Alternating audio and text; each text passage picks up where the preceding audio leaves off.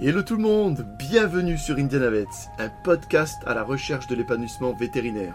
Allez, venez, on vous embarque avec nous dans l'exploration du monde vétérinaire, en quête d'un trésor et pas des moindres, le bien-être au travail. Je m'appelle Colline Musel et mon compagnon de route Anthony Bourg. Nous sommes Veto, aujourd'hui reconvertis dans le coaching et la formation et avec ce podcast, nous avons deux intentions. La première, c'est de créer un espace où des professionnels du monde vétérinaire viennent exprimer leur réalité du métier. Nous sommes convaincus que cela apportera apaisement et réconfort aux personnes qui se reconnaîtront et d'autre part une prise de conscience de la diversité des vécus. La deuxième intention est de vous donner des pistes de réflexion, des idées qui pourraient améliorer votre bien-être au travail.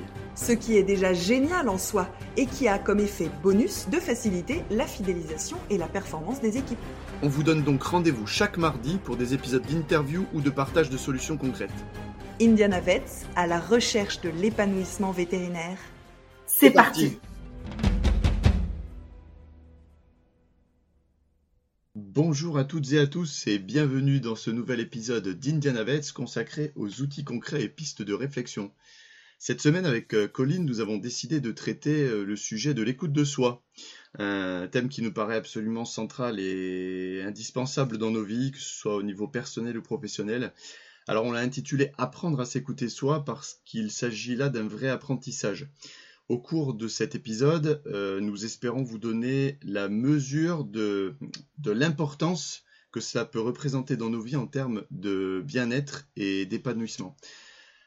Voilà, je pense que dans un premier temps, ce serait intéressant de définir ce qu'est l'écoute de soi. Alors, euh, Colline, je te passe, euh, je te donne le micro. Qu'en penses-tu? Comment le définirais-tu? Oui, moi, pour moi, le, fait de savoir écouter ce qui se passe en moi, écouter ce que je vis, écouter mes émotions, euh, pour moi, c'est ça, s'écouter. Hein. on va le définir un petit peu plus en détail, mais pour moi, c'est extrêmement important parce que c'est un fondement de l'épanouissement.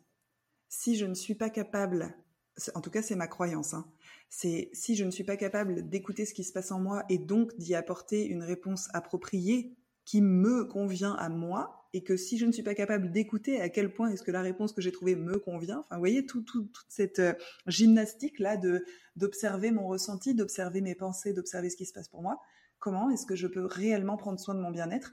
Probablement que il y a plein de choses qu'on fait de manière et qui nous conviennent très très bien et que pas besoin de s'écouter euh, à 100% du temps en permanence et d'y passer toute sa charge mentale et toute son énergie mentale plutôt.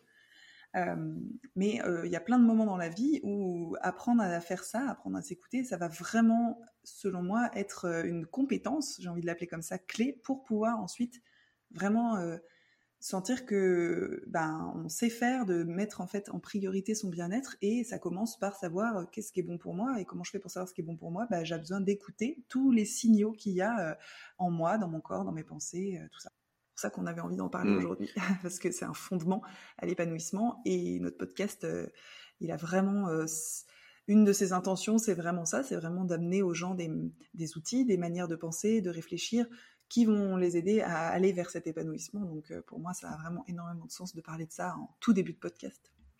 Oui, c'est clair. Et surtout, alors je parlais du contexte brièvement. Qu'est-ce qu'on entend par contexte? Euh, bah, c'est ce qui, a été objectivé par la fameuse étude du, professeur Truchot hein, euh, concernant euh, certaines caractéristiques du milieu vétérinaire, à savoir le burn-out, la dépression, le suicide. Et clairement, le fait de savoir s'écouter peut avoir un impact, il nous semble, significatif sur ces choses-là. donc voilà le fameux contexte. en écoutant comme disait Colline, donc les sensations, les émotions, les pensées, en apprenant à les écouter, ben, on peut y, répondre finalement de manière plus adéquate. Il faut aussi se dire que en tant que vétérinaire, nous sommes des professionnels de santé et que du coup, on n'est pas les seuls. Hein. On, peut parler des, infirmiers, des infirmières, des médecins euh, et autres professionnels de santé. C'est un phénomène qui est très fréquent de s'oublier, de ne pas savoir s'écouter. Et donc, c'est une, c'est une vraie vigilance à développer pour chacun d'entre nous, chacune d'entre nous. Ouais, complètement. Et je voudrais revenir sur un mot que tu as dit parce que euh, il y a potentiellement derrière euh, une interprétation qui peut ne pas être aidante. Tu as dit euh, s'écouter pour y répondre de manière adéquate. Je ne sais plus comment exactement tu as dit, mais tu as utilisé ce terme de adéquate. Et je veux vraiment insister sur le adéquate pour soi. Parce que la société, elle va nous dire hein, ce qu'elle croit qui est adéquate pour nous. Sauf qu'en fait, entre ce que la société voudrait, et la société, c'est mon cercle proche, mes familles, mes amis, mais aussi des inconnus dans la rue. Euh, alors, je vais faire un exemple totalement hors sujet par rapport au milieu vétérinaire, mais les gens qui se permettent de dire à une femme qui est en train d'allaiter ce qu'ils pensent que ce qu'elle est en train de faire, c'est bien ou pas, c'est ils sont en train de projeter eux ce qu'ils pensent qui est adéquat sur elle. Donc ça, c'est sociétal. Et après, il y a la société avec euh, tout le système beaucoup plus vaste euh, qui, qui nous fait, qui nous dit en fait ce qu'elle pense qui est adéquat pour nous. Et du coup, il y a vraiment un, un apprentissage à faire euh, et il y a des personnes pour qui c'est plus ou moins facile en fonction d'où on vient et en fonction de la liberté de penser qu'on nous a euh, entraîné à avoir, et la liberté de sentir aussi ce qui est bon pour soi. Et donc adéquate, ce n'est pas adéquate pour tout le monde. Une, une, une, mmh. manière de réagir à une situation qui est adéquate pour une personne peut être extrêmement inadéquate pour une autre et vice-versa.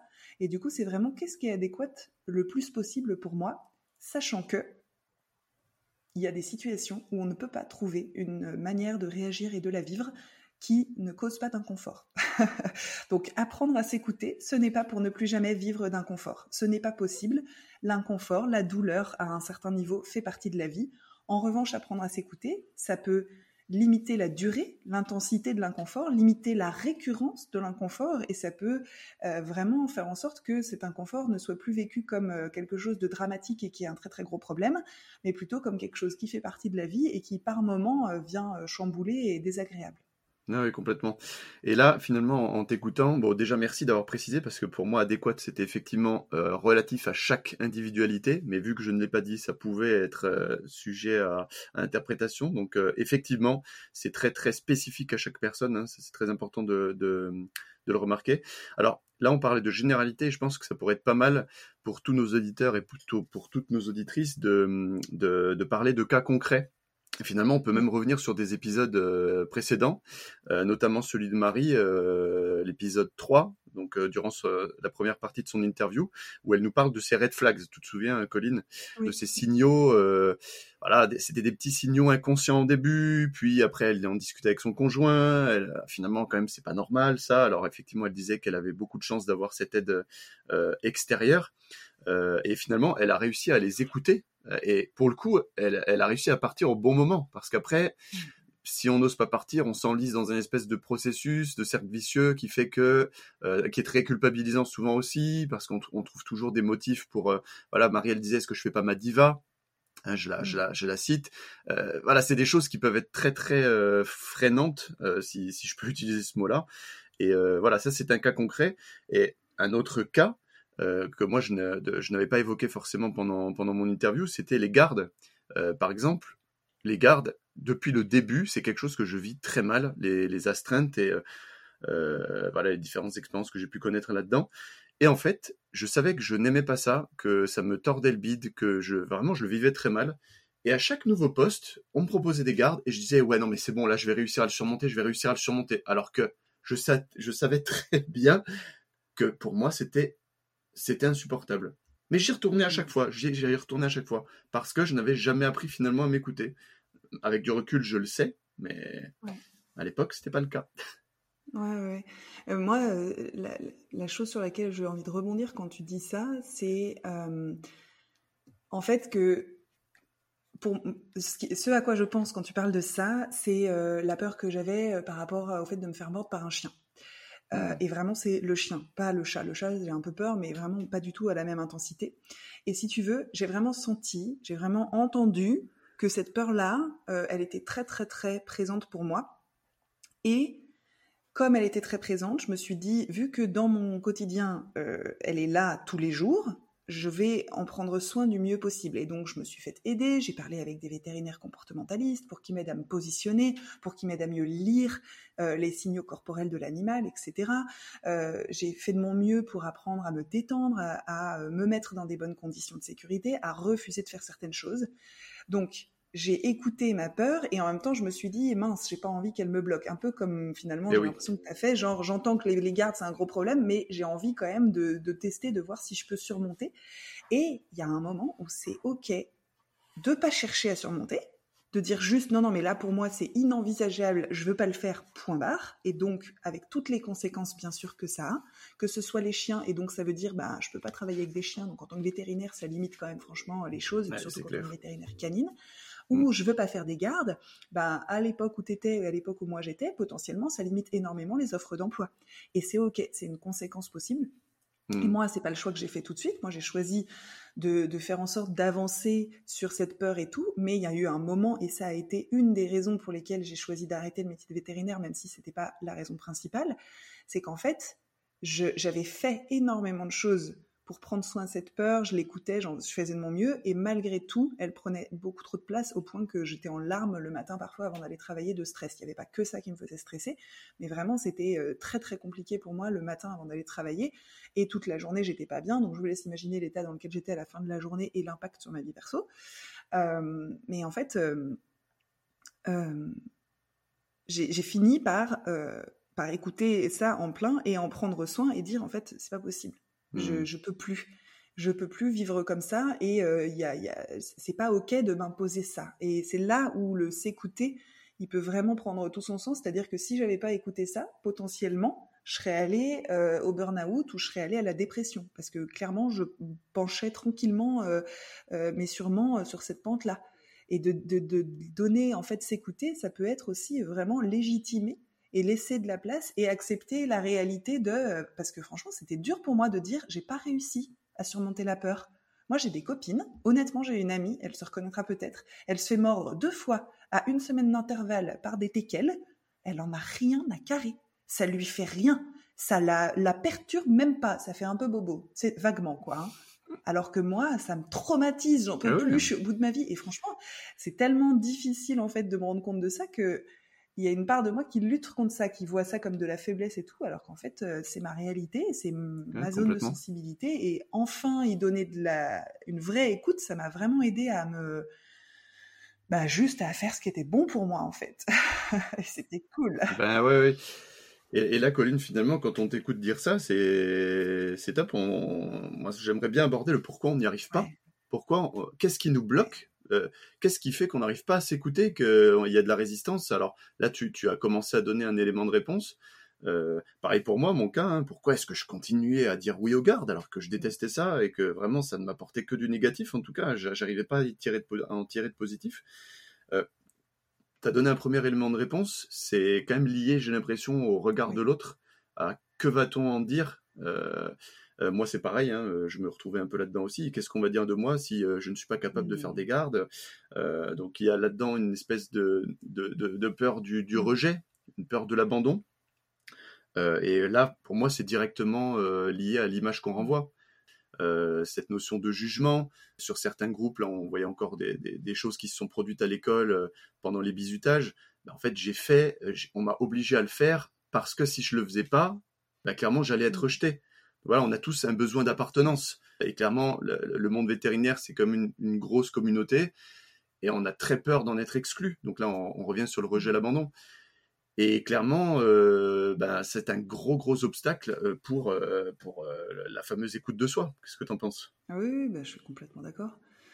ça rejoint ce que je disais dans mon interview. Hein il y avait des parties de moi mmh. qui ah sentaient bien qu'il y avait des trucs avec lesquels j'étais pas d'accord, mais il y avait toutes les autres parties de moi qui étaient en mode euh, on les baillonne parce qu'on veut appartenir, on veut appartenir, on veut appartenir. Et moi, en plus, à cette époque-là, j'avais une estime de moi complètement dans les chaussettes et je voulais être avec les cool kids, euh, avec les gens cool, pour moi aussi en être. Et en fait, euh, quand je vois un commentaire qu'il y a eu sur euh, suite à mon épisode, une personne qui disait ah pour moi tu faisais partie des gens cool, je me dis bah finalement ça m'a fait une belle jambe que des gens aient cette image de moi, étant donné que moi je le sentais pas.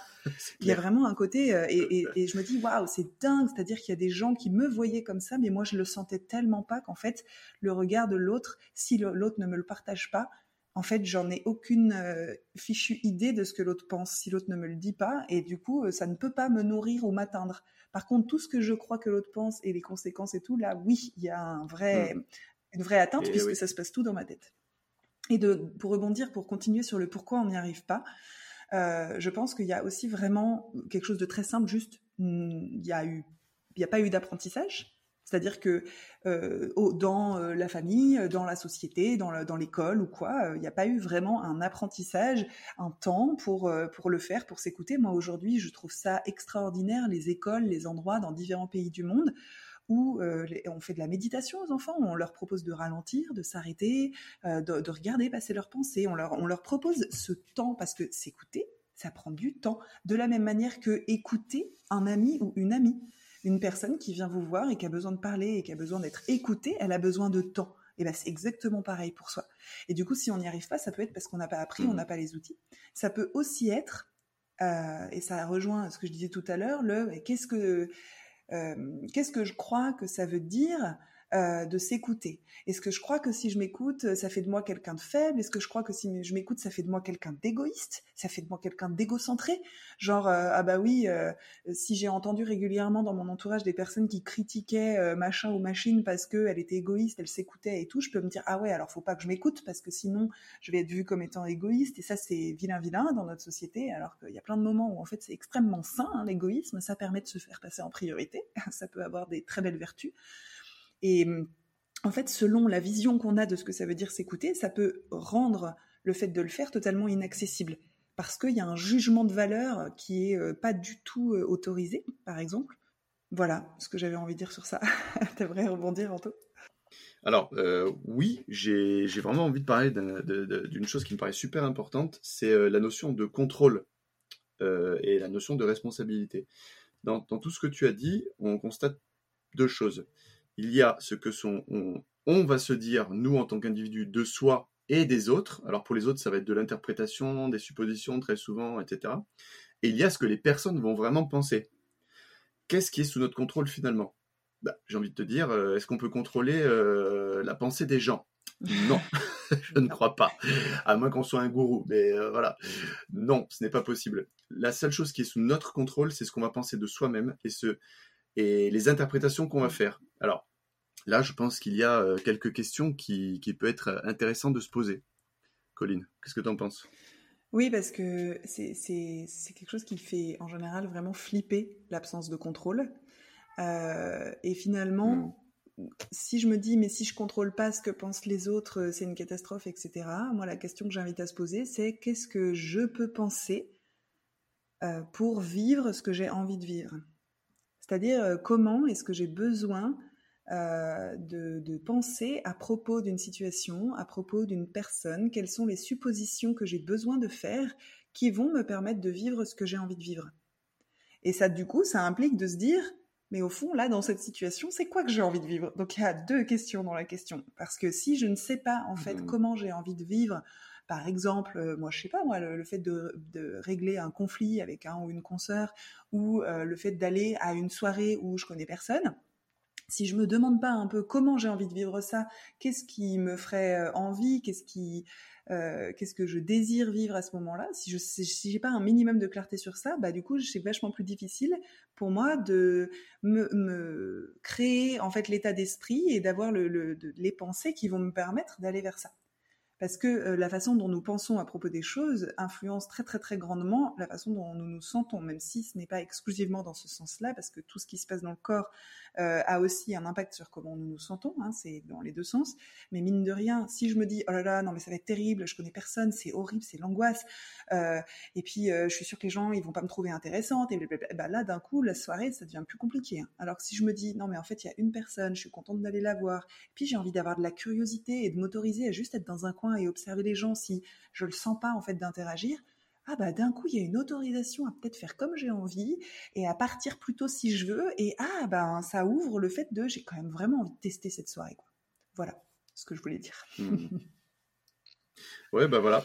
Et du coup, c'est génial parce que euh, là, en écoutant tout ça, des, fois, je me dis, euh, mais en fait, est-ce qu'il y a un danger J'utilise le mot danger euh, parce que c'est le premier qui vient à trop s'écouter? Parce que s'écouter, c'est super. Alors, comme on l'a dit, il faut apprendre à le faire la plupart du temps. Hein, parce que ou on n'a jamais appris, ou le contexte familial nous l'a empêché, ou alors à cause du regard de l'autre, euh, on ne s'est pas permis de le faire. Mais lorsqu'on apprend à s'écouter, est-ce qu'il n'y a pas un risque de trop s'écouter, finalement?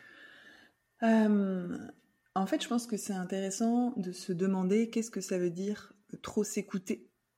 Euh, moi, par exemple, je ferais la différence dans le trop s'écouter entre euh, je m'écoute et du coup j'ai une attitude bienveillante envers moi, ou je m'écoute trop et du coup j'ai une attitude complaisante envers moi.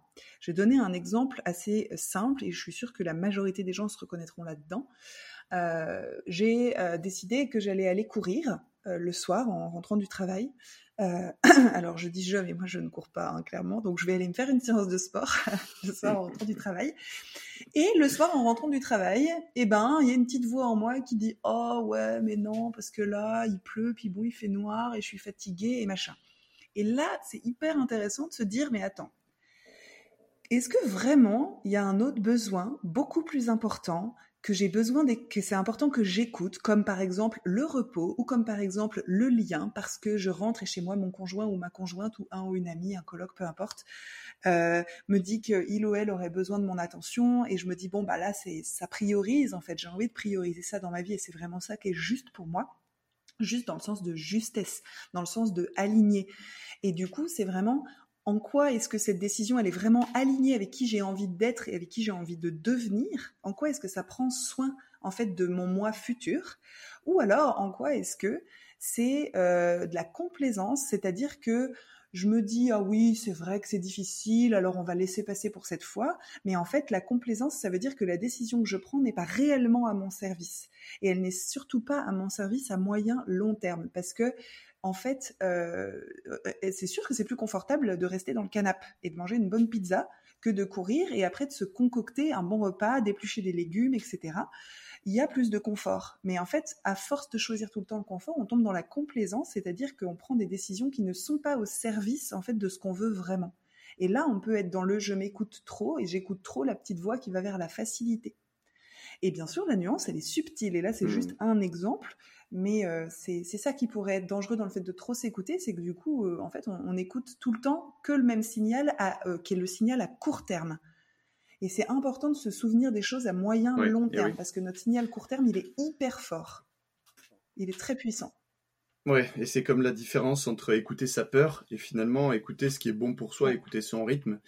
Là, ça fait écho à des choses aussi personnelles, c'est-à-dire qu'on peut avoir peur de l'échec, par exemple, mmh. ou peur de l'erreur. Et ça peut être très empêchant dans le sens où on, bah, finalement on va prendre la décision de ne rien faire. Par exemple, j'ai peur de rater un concours, bah, du coup je le passe pas. Ah, mais finalement, si tu passes pas ce concours, à long terme, ben, ton projet de carrière, euh, ben, voilà, tu, tu le mets dans un sac, c'est fini. et finalement, ça, c'est pas à notre service non plus. Donc, euh, c'est un peu, voilà, c'est, il y a toujours une petite limite de euh, à quel, dans quelle mesure c'est à mon service. Carrément. si je m'écoute, voilà. Il y a cette notion de euh, court terme, moyen, long terme. Et il y a quelque chose d'intéressant que tu as dit que j'aimerais souligner, c'est qu'on revient à une espèce de définition. Alors, définition où ce que permet l'écoute de soi, c'est d'être aligné avec soi-même. Ça, quand on l'entend, moi je trouve ça super apaisant. Être aligné avec soi-même, il y a une notion de voilà, de, il y a une notion d'épanouissement là-dedans, clairement. Et en s'écoutant, on y arrive.